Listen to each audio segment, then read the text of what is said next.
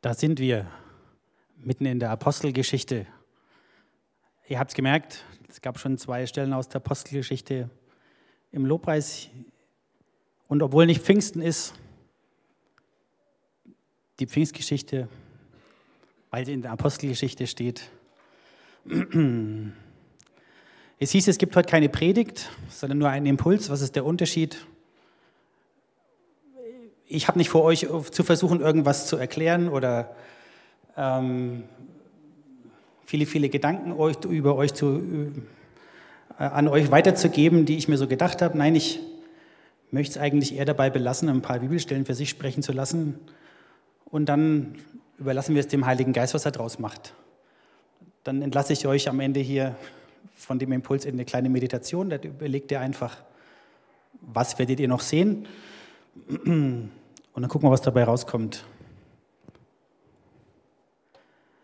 Also, das Thema, das ich mir den, für den Impuls rausgesucht habe, ist die Gaben, speziell die Geistesgaben in der Apostelgeschichte. Gott hat uns ja allen verschiedene Gaben gegeben. Da gibt es die natürlichen Gaben, Musikalität, das habt ihr heute schon im Lobpreis in Aktion gesehen. Leute, die sich mit der Technik auskennen, davon profitieren wir auch jede Woche. Aber auch so Sachen wie logisches Denken, Organisationstalent, Führungsqualitäten sind Gaben, die Gott uns gibt und das sind unsere natürlichen Gaben. Die haben wir in unterschiedlicher, also unterschiedliche Gaben haben unterschiedliche Menschen.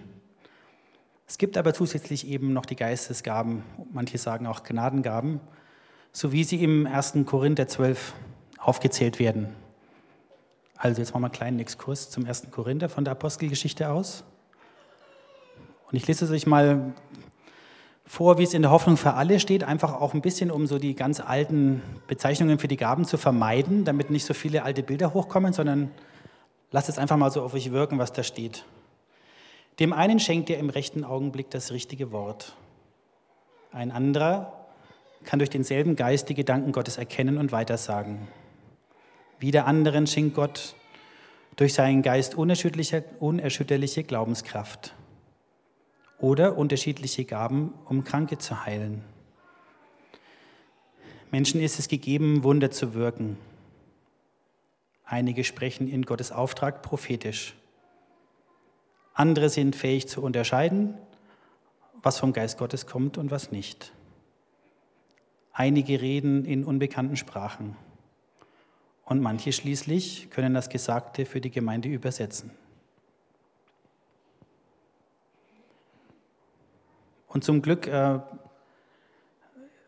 entlässt uns der Korintherbrief nicht ein bisschen ohne eine Erklärung, weil vorne dran steht im Vers 7, wie auch immer sich der Heilige Geist bei jedem Einzelnen von euch zeigt, seine Gaben sollen der ganzen Gemeinde nützen. Also es ist ein Hinweis, dass die Gaben nicht in erster Linie nicht für dich selber sind, sondern sie sollen der Gemeinde nützen und ich denke auch darüber hinaus der ganzen Welt. Und im Vers 11 steht dann, dies alles bewirkt ein und derselbe Geist. Und so empfängt jeder die Gabe, die der Geist ihm zugedacht hat. Hm. Also da steckt so jeder drin und von daher, das dürfen wir auch ernst nehmen. Und darüber wollen wir halt auch ein bisschen nachdenken. Vorab gibt es noch ein paar Beispiele eben aus der Apostelgeschichte. Ich habe da mal ein paar Sachen rausgesucht, nur um euch mal zu zeigen, wie, also dass das, das war nicht nur so ein Ding, was Pfingsten war oder das war was, was sich durch die ganze Apostelgeschichte auch durchgezogen hat und womit das die Leute begleitet hat, die die Reisen gemacht haben. Das ist an unterschiedlichen Orten aufgetreten und ich glaube, es hat eben auch dazu beigetragen, dass es die Wirkung entfaltet hat, die es gehabt hat. Also in Apostelgeschichte 5 zum Beispiel gibt es das die Geschichte mit Ananias und Sapphira, wo Petrus merkt, dass sie lügen. Das, dieses Erkennen.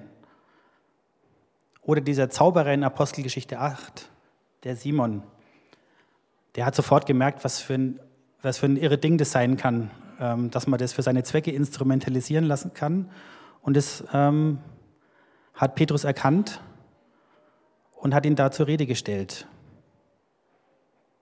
In Apostelgeschichte 10 lesen wir vom Petrus, der beim Hauptmann Cornelius ist. Und da merken die Juden, dass sogar die Heiden in Sprachen beten und Gott preisen. Da haben sich jetzt halt drüber aufgeregt, aber wir sehen, dass das da vorgekommen ist. Die Stelle aus Apostelgeschichte 19 haben wir schon gehört. Die Bewohner von Ephesus, die sich taufen lassen und weissagen. Genauso wie die mit den vier Töchtern des Philippus, die prophetisch reden.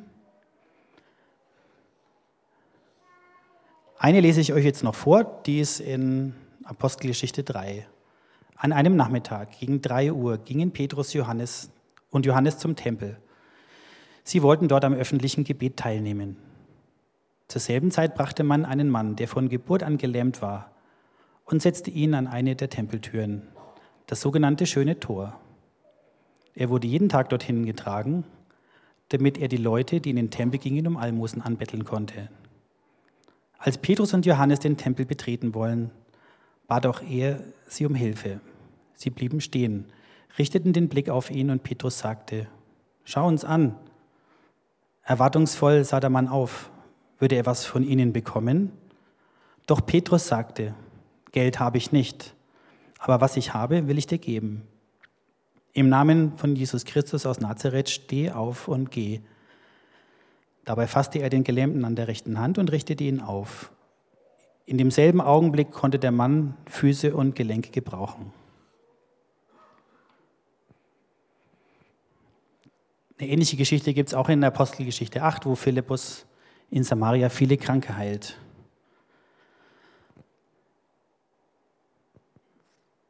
So, jetzt kommen wir zu uns.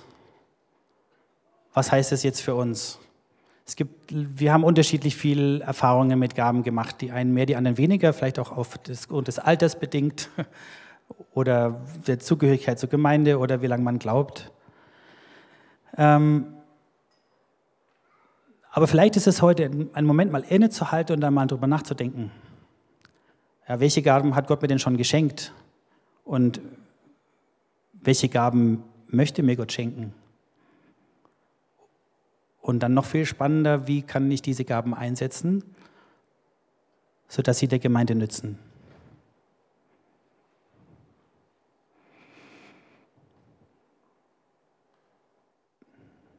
Und weil das was ist, was eigentlich nur Gottes Geist wirken kann, lasse ich euch jetzt damit,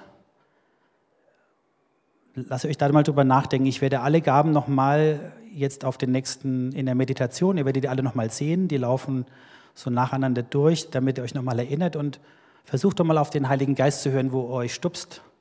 Vielleicht tut er das ja und sagt, Mensch, wäre das nicht was für dich?